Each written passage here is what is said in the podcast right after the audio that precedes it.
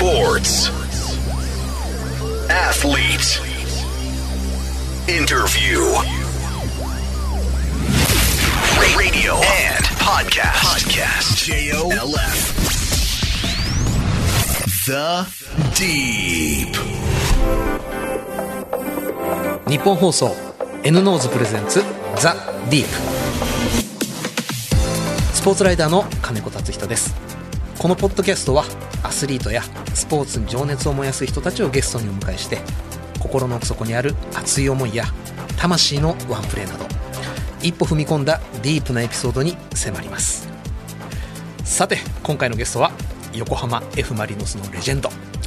サッカー日本代表ではキャプテンも務められた中澤裕二さんです、えー中澤さんとはあの日本放送のお仕事でワールドカップアジア最終予選日本がワールドカップ本大会出場を決めたオーストラリア戦で一緒にコメンテーター務めさせていただきましてやっぱりあの基本陽気な方なんですけれどディフェンスについての見るところっていうのは本当に鋭いな。やっぱりプロは違うなとしみじみ感じさせられたことを思い出します、え今日はワールドカップカタール大会の日本代表についてなどぐいぐい突っ込んでいきたいと思ってます。この後中澤佑二さん登場ですどうぞお楽しみに N ノーズプレゼンツザ・ディープこの時間はがんのリスク早期発見サービス N ノーズがお送りしますはじめまして、線虫です。くんくん僕らは鼻が利く。がんのリスクを嗅ぎ分けます。がんのリスクがわかるの？はい。くんくん僕らが見つけます。がんのリスク、早期発見サービス、線虫 N ノーズ。詳しくは線虫くんで検索.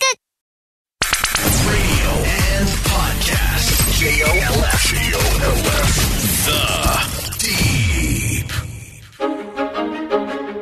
中澤裕二さんは1978年生まれ埼玉県出身三郷工業技術高校を卒業後ブラジルに留学し1999年に東京ヴェルディに加入。J リーグ新人王に輝かれました。2002年に横浜 F・ マリノスに加入すると2003年からリーグ2連覇を経験。2004年には J リーグ最優秀選手賞を受賞しました。日本代表でも長年にわたって活躍され2006年ドイツ大会と2010年南アフリカ大会に出場。2019年40歳で現役を引退され現在はテレビやラジオへの出演をする一方でラクロスの指導者としても活躍されています。The Deep. 改めましてスポーツライターの金子達人です。それではゲストをご紹介しましょう。サッカー日本代表や横浜 F・ マリノスの守備の要として活躍された中澤裕二さんですよろしくお願いいたしますよろしくお願いします。ワールドカップアジア最終予選オーストラリア戦以来ですね そうですね。あそこで、ちょっと、ふざけた時以来ですかね。あの後放送終わるやいない日テレにすっ飛んでいかれてですね。すっかりあのよそ行きのはい中澤さんに戻られて、戻りましたね、あの時はね。ちゃんとやらないと怒られちゃいますからね、あっちは。あっちはとか言っちゃったらあれだけど。で中澤さんカタールには行かれるんですよね？一応ね、行かせていただきます。わおかげさまで。わおなんか僕でいいのかなって思いながらも行きますけど。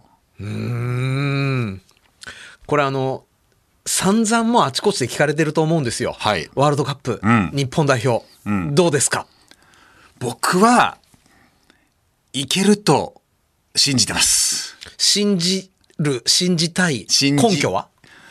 まず、最近、まあ、アメリカとエクアドルと試合をして、ちょっと変化をつけてきたじゃないですか。はいまあ、前々から変化をつけてれば多分、こういう結果にもなってきたとは思うんですけども、うんここの残り2試合というところで、すごく大きな変化を、今までにない変化をうん。つけてきたというところで、僕はもうずっとその変化が起きれば、ん。森保監督の率いる日本代表ってすごく強いと思ってたんで、うん。その変化がないからどうしてもこう停滞して、なんかいろんなところでガスが溜まってガス抜きがうまくいってねえなみたいなちょっと雰囲気があった中での、今回、やっぱ鎌田選手を中心としたうん、非常にアメリカ戦なんかもらしいなと。森保監督の目指してるサッカーがこれなんだろうなっていうのははっきりと分かった試合だったんで。アメリカ戦は本当にそうでしたよね。はい。これやりたかったのねっていう。もうオリンピックの時もそうですけど、はいこれなんですよ、森保監督のやりたいことは。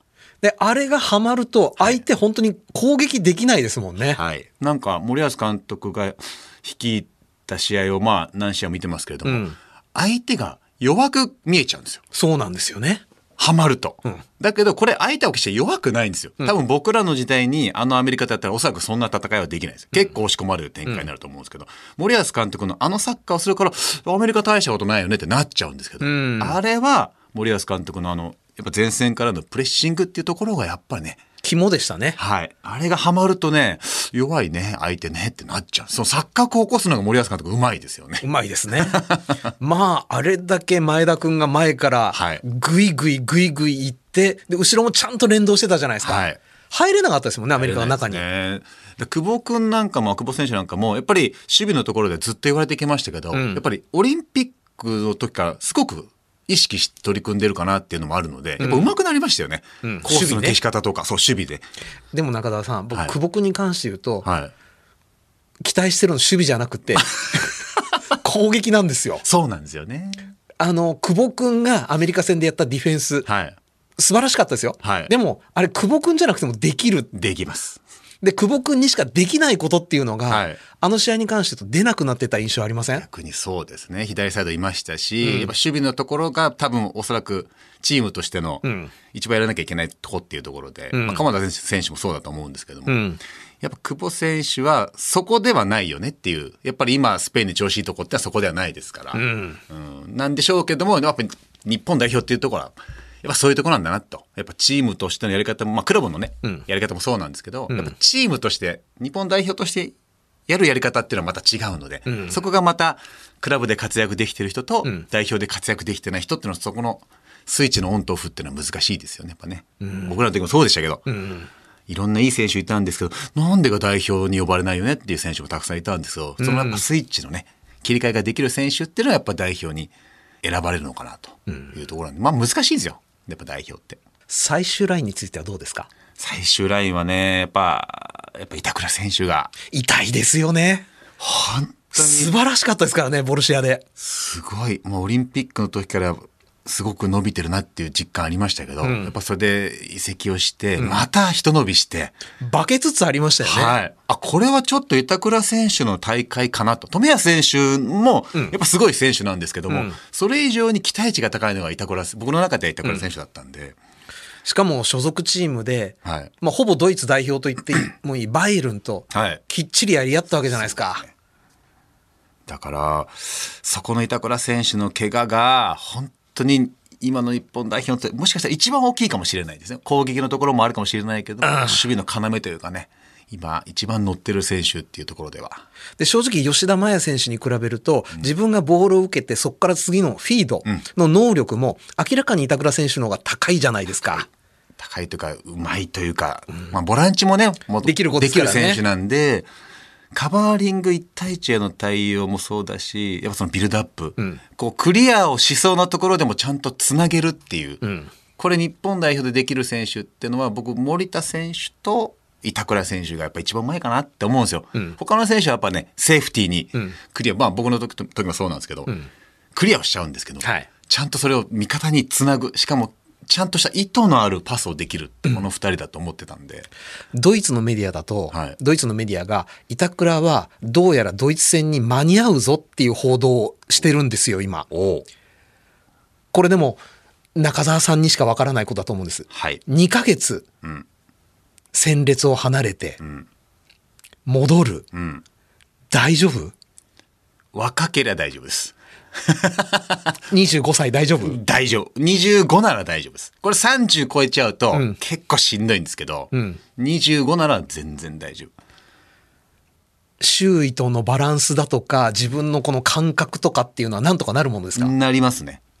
若い時っていうのは、やっぱりその、なんだろう、ある意味、いい意味でのフレッシュさっていうのがまだ残ってますし、25、26ってもう、これからっていうよりも、もうすでに多分全盛期が25、6だと思うんで、サッカー選手って。ある程度経験も積んできて体も動いてっていうのがまあ25、6って言われてるんで、僕も多分25、6が一番やっぱり調子よかったんで。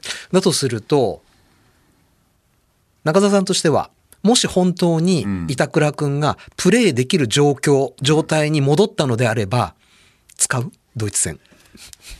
使いたいんですけれどもね、うんただセンターバックは、まあ、吉田麻也選手いるし、で、まあ、富安選手もいるし、で谷口選手、まあ、選ばれるか分かんないですけど谷口選手伊藤選手、中山選手もできるし、ん。だからできる選手が多いっていうところで、板倉選手を、まあまあ、森保監督が、コンディションとかもやっぱ見なきゃダメですよね、練習の段階どこまでできるかっていうところと。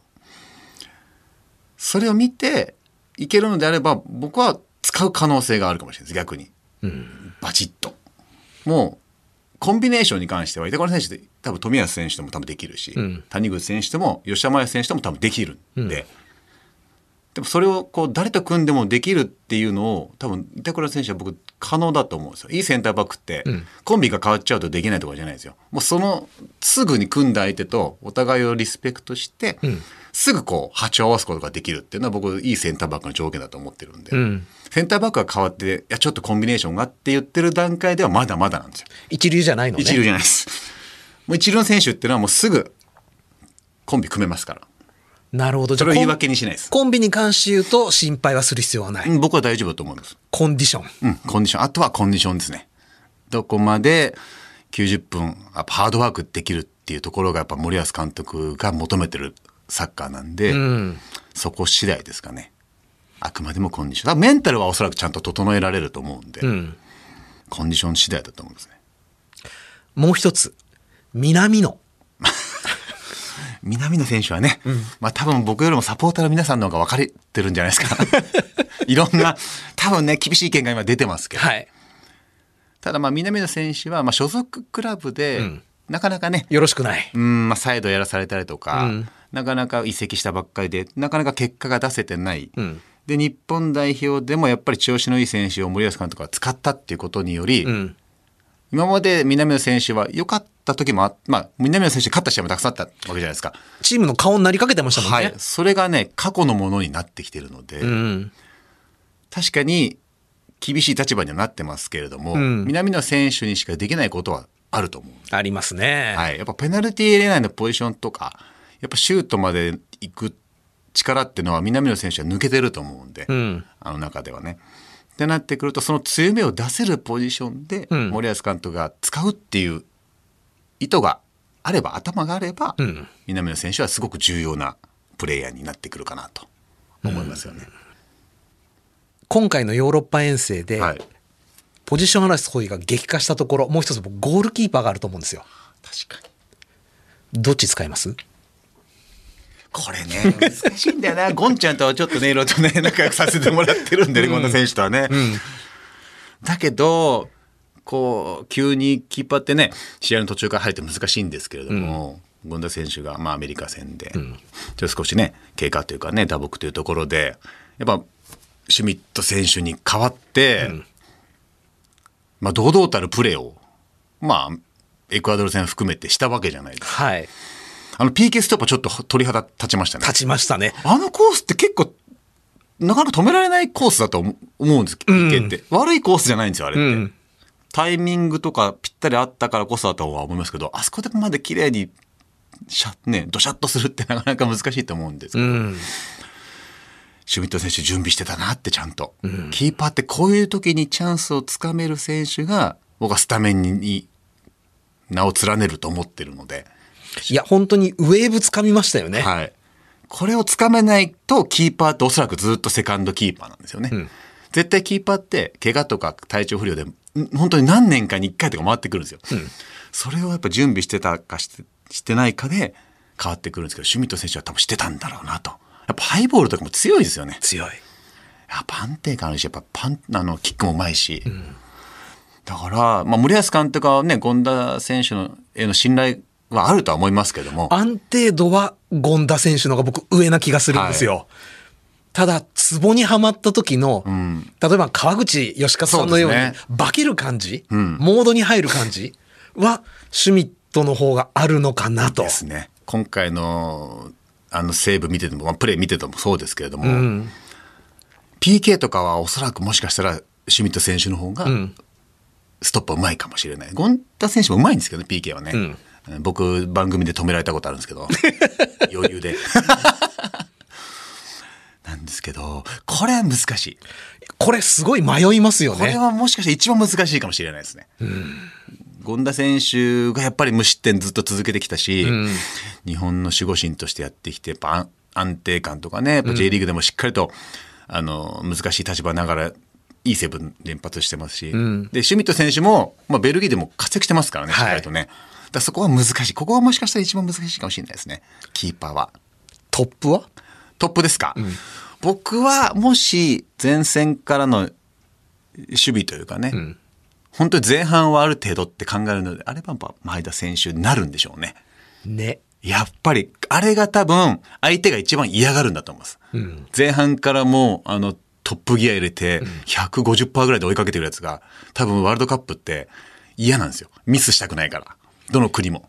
特に序盤そうっすよね。はい、一戦目の立ち上がりってものすごくみんな多分慎重に来ると思うんで負けたくない負けれないって思えば思うほど、そこにああやってブワーって圧かけられると。はい、おそらくどっかでミスするんじゃないかなっていうドイツをネーションズカップで結構ミスしてるんですよ。そんなにうまくないっすよね。はい、あのビルドアップで引っかかってるんで引っ掛けられてるんで、まあ修正はしてくるでしょうけれども、海外でも前田選手のようなものすごい全力でプレッシャーかけてくる選手なかなかいないと思うので、うん。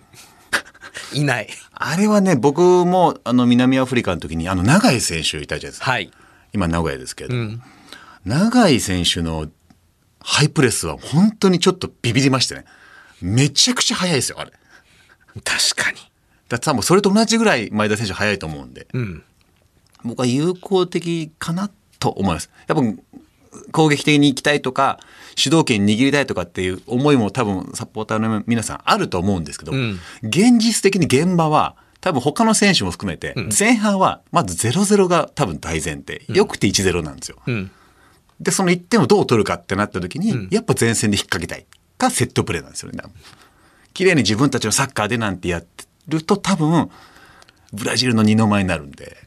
自分たちのサッカーは多分あるんでしょうけども、んやっぱ結果が大事なんでね、ん結果を出すとなってくるとある程度前線からのプレッシャーっていうところが結構大事になってくるかなって思いますけどね。所属チームで点を取っているのは、セルティックで点を取っているのは、前田選手ではなく、古橋選手。ねいい動きしてますよね。ただね代表になるとねね。なんだかこう呼吸が合わないのかタイミングが合わないのかわからないですけどなかなか結果出てないですよね。きっちりデータ取ったわけじゃないですけれど、アメリカ戦に関して言うと、アメリカ戦、あの2試合を関して言うと、古橋選手と南野選手の間でのパス交換っていうのが、ほぼゼロなんですよね。うーんまあタイプ的には合わないでしょうね。合わないですよね、あれ。今の日本代表ってその個の技術もそうなんですけど組み合わせによっていろんな変化を起こせるメンバーがたくさんいるじゃないですか。うん。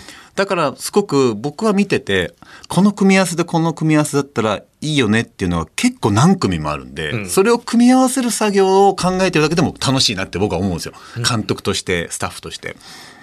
で今回まあ古橋選手と南野選手はやっぱりどっちもやっぱお互いがお互いの動きがなかなか把握できてないなっていうところと両方ちょっとタイプがね、すごいシンプルに考えちゃうと、昔ながらの代表チーム作りになっちゃいますけれど、はい例えばもうフロンターレベースのはいセルティックのっけうん、っていうのはありだと思うんですが、確かに。バラバラにしちゃうじゃないですか。はい。なので、それは、僕はありだし、そうやって海外の国も作ってるとこあるわけじゃないですか。はいだから、やっぱ短期決戦で一番こう手っ取り早く、方向性を定めたかったらそれはありですね。もう、これって言えば、せやってる選手たちはわかるし、対戦した選手たちもわかるし、で、日本人の選手なんていうのは大体みんなそういうのって絶対に覚えてられると思う、覚えてると思うんで、一番はわかりやすいです。もうポステゴグルー監督のやるサッカーなんてもうははっきりしてますからね。僕でさえ分かりますからね、うんディフェンスの僕でさえ彼のやるやりたいことっていうのはもう分かってるので、ありだと思います。僕はそれを割り切ってやるっていうのもありだと思います。ただ、旗手くんに一回も、一分たりともチャンスが与えられなかったわけじゃないですか。旗手ね、旗手選手すげえ良かったんですけどね。本当になんか、少しこう、ボールロストするね、行った時っていうのは多かったりもしましたけれども、でも、それもだいぶ多分解消されてきたし、ボール受ける位置とか、スルーパスとか、2列目から飛び出すとか、やっぱ彼らしさがどんどんどんどんやっぱり出てきて、うん。で、それと、こう、いろんなフロンターレの、今日本代表に選選ばれてる選手たちを組み合わせて、プラスセルティックとの、多分、あの、パイプにもなる。そう、接着剤になりますよね。と思うんで、面白いんですよね。フロンターレとマリノスのサッカーを融合させて、で、それが代表のサッカーで、日本のサッカーだよっていう風な土台作りっていうのも、ある意味面白いですよね。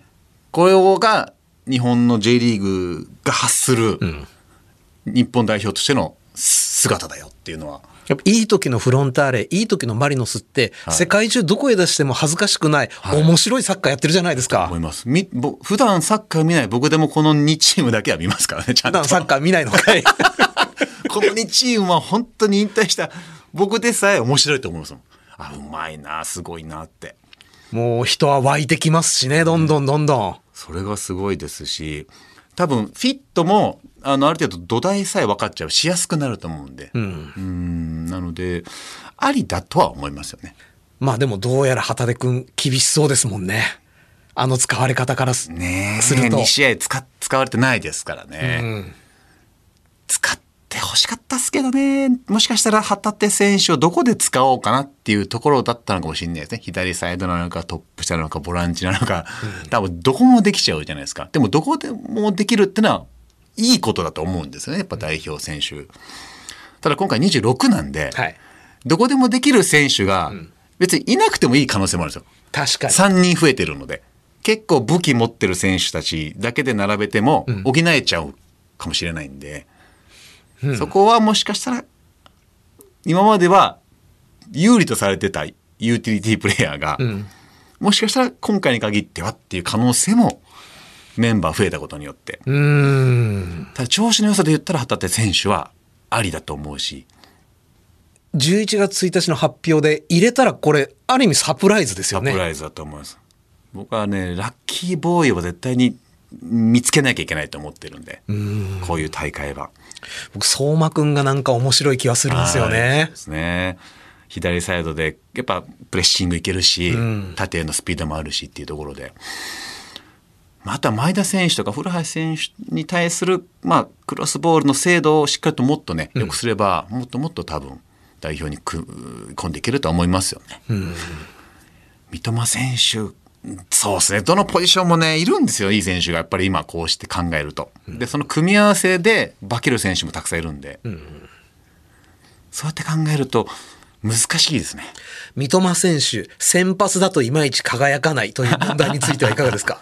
いや、そんなことはないですよ。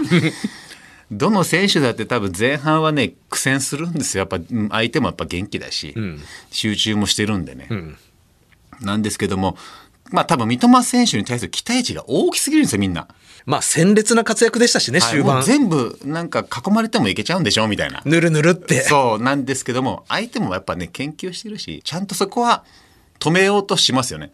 だけど、カウンターとか発動した時の三笘選手のやっぱり推進力はやっぱすごいですよ。まあ、オリンピックの時もそうでしたけど、はい。後半の終わりぐらいに入入れられると、はい相手は分かってても止められないですもんね。ね。やっぱスピード感っていうのはやっぱり全然違うもんだと思いますし。で、多分彼自身も先発で使われたいっていう思いは多分あるし。だけど周りは先発だとなかなかねっていうのもあるかもしれないんですけども。とはいえ、先発でも僕はで使ってもいいと思います。そこは。はもう対戦相手にもよりますけどね。展開とかね。展開とかにもよります。でも、彼と南野選手ってジョーカーとして持っていくのももうありかなと。うん。後半途中はい投入、ともちょっと思い始めてるんですけどね。なので、南野選手もやっぱカウンターとかになったらやっぱいい動きするんでね。うん。やっぱりザルツかな？あの時も良かったし、はい。リバプールで短い出場時間でプレーすることに慣れちゃったのかなっていう気もしますよね。それもありますね。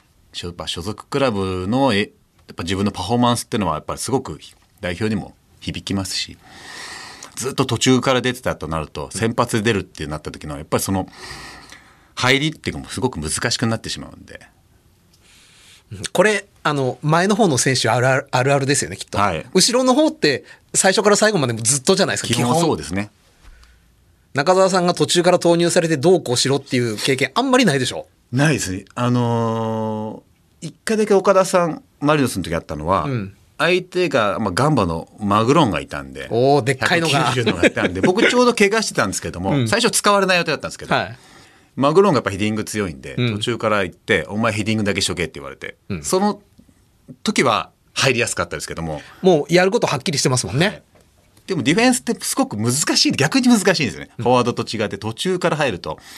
やっぱそのコンビネーションとかも分かってるんですけどプレースピードについていくのがすごく大変なんで、そうなんだ、やっぱり。はい、やっぱアップして入ってラインコントロールとかアプローチとかストップとかっていうのはなかなかそのリアクションをねするのってすごく難しいんでアップから。それまで何回もやってるのに途中からだと難しいんだ。難しいですねやっぱチームのその試合の流れとかもありますし、やっぱ相手選手の状態もあったりとかしてディフェンスは難しいですなるほど。フォワードとかアタックの選手っていうのは基本的にまずボール触らせてやれよとか、まずちょっとフリーで一回やってごらんとかって結構自由にやれたりするんですけど、うん。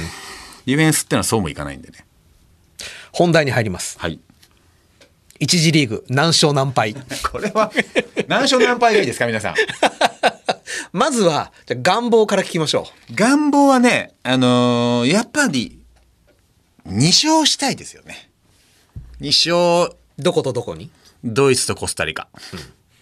もう勢いで2勝していただいて、最後、ほぼ消化試合な形で。消化試合で入れ替えて引き分けもしくは、まあ、負けでも決勝トーナメントいけるみたいな。で、ベルギーとやると。で、やっぱり皆さんが盛り上がると。それが一番理想的なんじゃないですか。ブックメーカーではい100万ぶち込まなければいけない。うんかけなければいけない。んとしたら、どこに？えっ、と、何勝何敗にかけます？えー、一勝一敗一分け。いっぱいは？一敗は、まあ、スペインかな？で、わけがドイツ。ドドイツ。で、コスタリカには勝ってほしい。もうコスタリカもめんどくさそうめんですよ。どくさいんですよ。2戦目ってのはまためんどくさいんですよね。ほう。それはまたなぜ？コスタリカもおそらく1戦目スペインとやって、まあ分かんないですどうなるか分かんないですけども、向こうもおそらく2戦目勝負だと思ってると思うんですよね。間違いないですね。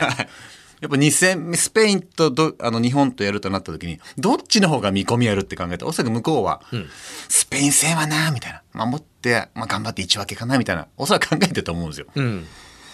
でも日本には勝たないとねみたいな。でも中澤さん、だとすると、はい、まあ、彼らが初戦でスペインを倒してない限り、出てくるコスタリカになってくれますよね。そうですね。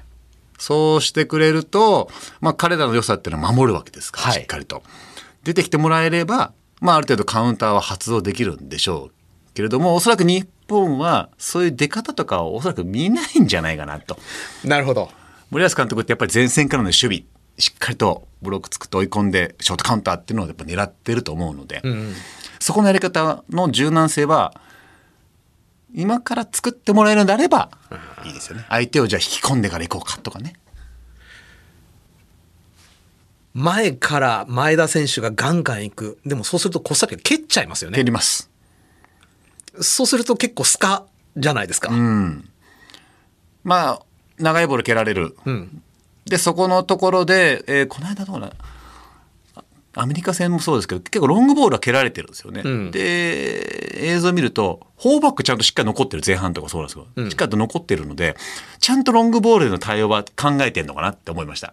結構これ考えてないあのチームだと、フォーバック結構バランバランな時があるんですよ。サイドバックが前に行っちゃってて、ん。で、センターバックとギャップができたりとかするんですけど、この間結構あの、4がしっかりと揃ってたんで多分このラインコントロールをちゃんとしてんのかな？してたのかなって思ったんでそこはだいぶ本番モードだったわけですね。うん。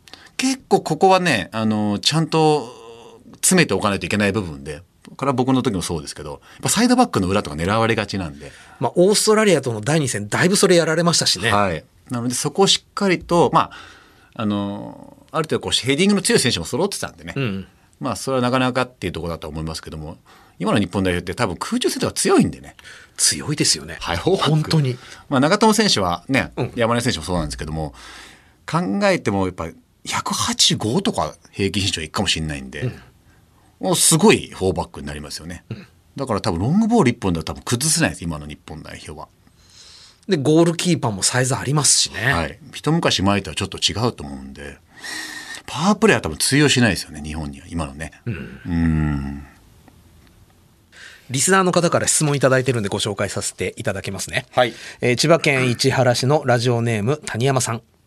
これ中澤さんにぴったりの質問ね。サッカーにおけるキャプテンに求められるものとは何でしょうか？向いている人、また向いていない人もいるかと思いますが、どのような適性が必要なのでしょうか？で、これ中澤さん、ささらにこれ僕からちょっと付け加えさせてください。クラブチームのキャプテンと代表チームのキャプテンではまた違いますか？あなるほど。なんか、すごい質問がズバッときます。うーん。僕が思うには、んその、キャプテンの資質僕関係ないと思うんですよ。ない。僕はないでいいと思います。うん。誰がキャプテンやっても、その人が思うキャプテン像というか、らしさを見せればいいと思うんで。うん。昔は、例えば、東証とか、もう、めちゃくちゃチームに喝を入れるみたいなね、うん常に熱い人がキャプテンって言われてた時代もあるわけじゃないですか。だけど、そうじゃない。例えば宮本常さんのように喝も入れるけれども、ん。選手たちのちゃんと話を聞いて、で監督ともコミュニケーションしっかりと取ってでしっかりと間になってまあまあまあみたいなこともできるみたいな、ん。幅広くいろんな人の思いをちゃんと理解できるっていうキャプテン像もあるし、ん。逆にヒデさんとかのようにあんま言わないけれどもプレーで引っ張るよ。プレーで見せるよっていう人もいるし、だからキャプテンって僕はね誰でもできるしできるってわけわけじゃないですけど誰がやってもその人らしくやればそれがその人のキャプテンでありその団体のそのチームのキャプテンだと思うんであまりこう誰かっていう必要はないと思います。まあ憧れるのはいいと思います。この人っぽくやりたいとかいうのはありだとは思いますけども。中澤さんは誰に憧れてました？僕は一番いいなと思ったのはやっぱいいなというか真似したのが常さんですよねタイプ違うだなから全然うまくいかないんですよ。あれ？だから途中で僕自身がもうちょっとストレスが溜まって、自分のプレーってなんだっけみたいな、あれ俺って本来何やってたんだっけみたいなちょっと迷いが出てきてしまった時期があって、うん。あこれじゃダメだよねっていうのをそうあの岡田さんに相談したことがあります。そしたら岡田さんはいいんだお前はお前っぽくやればみたいな、うん。キャプテンなんていいんだよ、まあ、巻いてるだけだからみたいなだからね自分らしさを失うようなキャプテンシーは僕はやんない方がいいかなと思います。自分自身がやっぱ大事なんでね。代表とクラブの違いは？まあクラブはね外国の選手もいるし、1年間通して戦っていくんで、短期じゃないんでね、またそこの違いっていうのはあ大きくはないんでしょうけれどもやっぱ代表選手っていうのはまあ所属クラブまあクラブのやっぱりすごいベストな人たちが来るんでね、やっぱしっかりとプライドも持ってるし、いろんな思いも持ってると思うんでね、やっぱり向上心のすごい強い選手もいるしいろんな個性が集まってくるんでその個性をやっぱり短期間でじゃあどのように、まあ、まとめるって言い方もありかもしれないんですけど方向性を決めていくかっていうことだと思うんで、また別ですよね。クラブは多分ね監督がある程度やってくれることもあるんで1年間戦っていく上で。なるほど。ただ代表チームっていうのは監督がどうこうしてくれない時間もたくさんあるんでねやっぱりうん。監督だけじゃ収まりきれないメンバーがたくさんいるんで まあ確かに、中澤さんと遠藤やっとが一緒のチームでやるって、すごい不思議な感じはしたんですよ、あの頃。うん全く違うじゃないですか、そうですねタイプが。タイプがだからもう僕はとにかく弾きたい弾き返したい、ね、人に強くいきたいっていう、もうこの自分のプレーエリアからとにかく相手を追い出したいみたいな、っていうところからやっと逆にそういうことじゃなくてしっかりとゲームをコントロールして、自分たちの時間を作ろうっていう攻められててもコントロールしたいみたいなところありましたけど、だからまあ代表っていうのはまたちょっとメンバーも入れ替わりますしね毎回。確かに。うん。だこれだけやってればいいやっていうことではないんですよね。幅広い選手が来るのでうん。だその都度やっぱキャプテンとして選手をやっぱ理解しなきゃいけないし、うん、こういう代表だからこういうやり方なんだよっていう説明もやっぱある程度していかなきゃいけないし。カタールでの日本代表。中澤監督だったら誰に任せます？キャプテンマーク。あー。キャプテンね。ちょっと急にちょっと台本ね 台本ないからこの番組。ベテランっていうか吉田麻也選手だったり長友選手だったり、まあ、川島選手だって言ってもうもうすごい経験のある選手たちがいるんで、そういった選手たちには僕はキャプテンは頼まないと思います。頼まない。頼まない。もう頼まなくてもやってくれるから。なるほど。なんですけどもこれからで岡田さんと一緒ですよね。これからの日本代表のことを考えた時に、じゃあ誰に任すのが一番いいのかっていうふうに考えると例えば僕だともう板倉選手にま任せると。板倉選手はそれぐらいやっていかなきゃいけないんだよっていう期待値を込めて、うん。自分のことだけを考えるのではなくてもう代表の中心としてこれからやっぱね何年も引っ張っていかなきゃいけない。っていうふうに考えさせる。確かにじゃあ吉田選手がキャプテンマークを巻きました、そのことで彼が何か変わるか変わらないですよね。変わらないと思うんです。でも板倉選手巻いたらはい。責任感であったり、はいモチベーション上がる可能性ありますよねプラスに働くプラスにしか働かないと思うんです。彼がやっぱりそれぐらいのポテンシャルを持ってるし、そういうプレーを今現在見してきたんで、僕はね、期待も込めてですけども、やっぱ彼がね、引っ張っていかなきゃダメだと思うんです。じゃあ戻ってもらわないとダメですね戻ってもらえると、まあ、戻ってほしい。うん、とにかく。今後の日本代表のことを考えたら戻ってきてほしいなと。まあ大変だと思いますけども、戻ってくれれば、日本のやっぱりそのディフェンスのところのね、安定感というかね、層が厚くなるんで、うんかなって思いますけどね。別にその、今のキャプテンがダメとかじゃないですけども。怒られちゃう。これ言うとね、お前はベテランが嫌いなんだって。そんなことはないですよ。もう十分だから、ベテランの選手って。もう巻かなくてもできるんだから、みんな。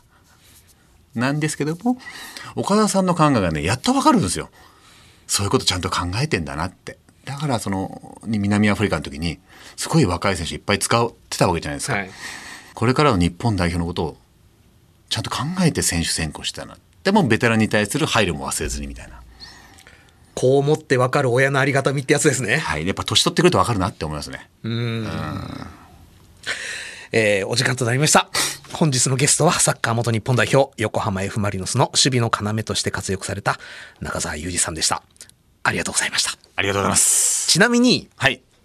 初めてワールドカップ戦う日本代表をコメンテーターとして伝えられるわけじゃないですか。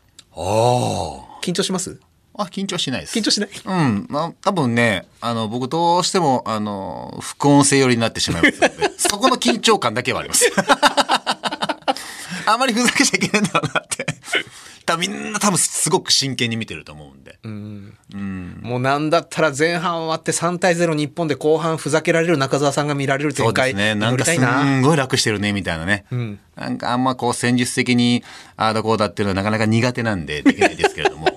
専門的なことはできないんでね。おいおいなんとなくこう、見てる方々がストレスのたまらないように。ね、どうして今入んないんだみたいな。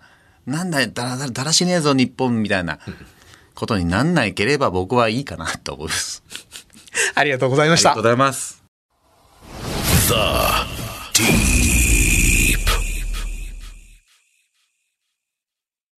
はじめまして千中ですくんくん僕らは鼻が利くがんのリスクを嗅ぎ分けますがんのリスクがわかるの？はい。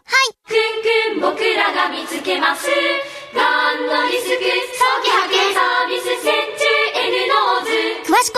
くんで検索。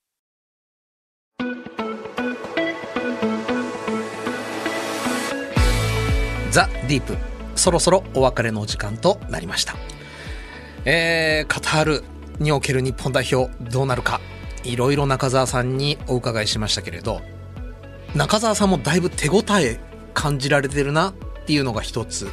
それともうちょっとここをこうしてくれればもっと強くなるのになといううん願い叫びみたいなものが言葉の端々に滲んでいるなと感じさせられました。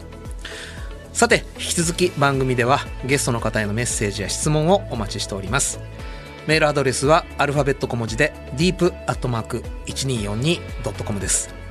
番組ホームページツイッターもありますのでそちらからもアクセスしてみてください。ここで広津バイオサイエンスからのお知らせです。日本人の2人に1人ががんになる可能性があると言われています。今話題のがんのリスク早期発見サービス N ノーズのご紹介です。世界で初めて線虫という生物の能力を用いたがん検査。わずかな尿を提出するだけで全身15種類のがんリスクを簡単に調べることができ従来の検査では見つけることが難しかったステージ1の早期がんにも反応することが特徴です。身体的負担がなく最低年1回から年3回までの定期検査コースが選べます。その場合1回あたり1万3800円です。詳しくは線虫くんで検索。ただし N ノーズは検査時のがんリスクを評価するものでがんを診断する検査ではありません。検査結果の解釈やその他必要な検査に関してはご自身の健康状態を踏まえ医師にご相談ください。そしてこの番組はニッポン放送で毎週日曜日の夜8時からラジオでの放送もしています。そちらでもぜひ聞いてみてください。ザ・ディープ。それではまたお会いしましょう。お相手は金子達人でした。N ノーズプレゼンツザ・ディープ。この時間はがんのリスク早期発見サービス N ノーズがお送りしました。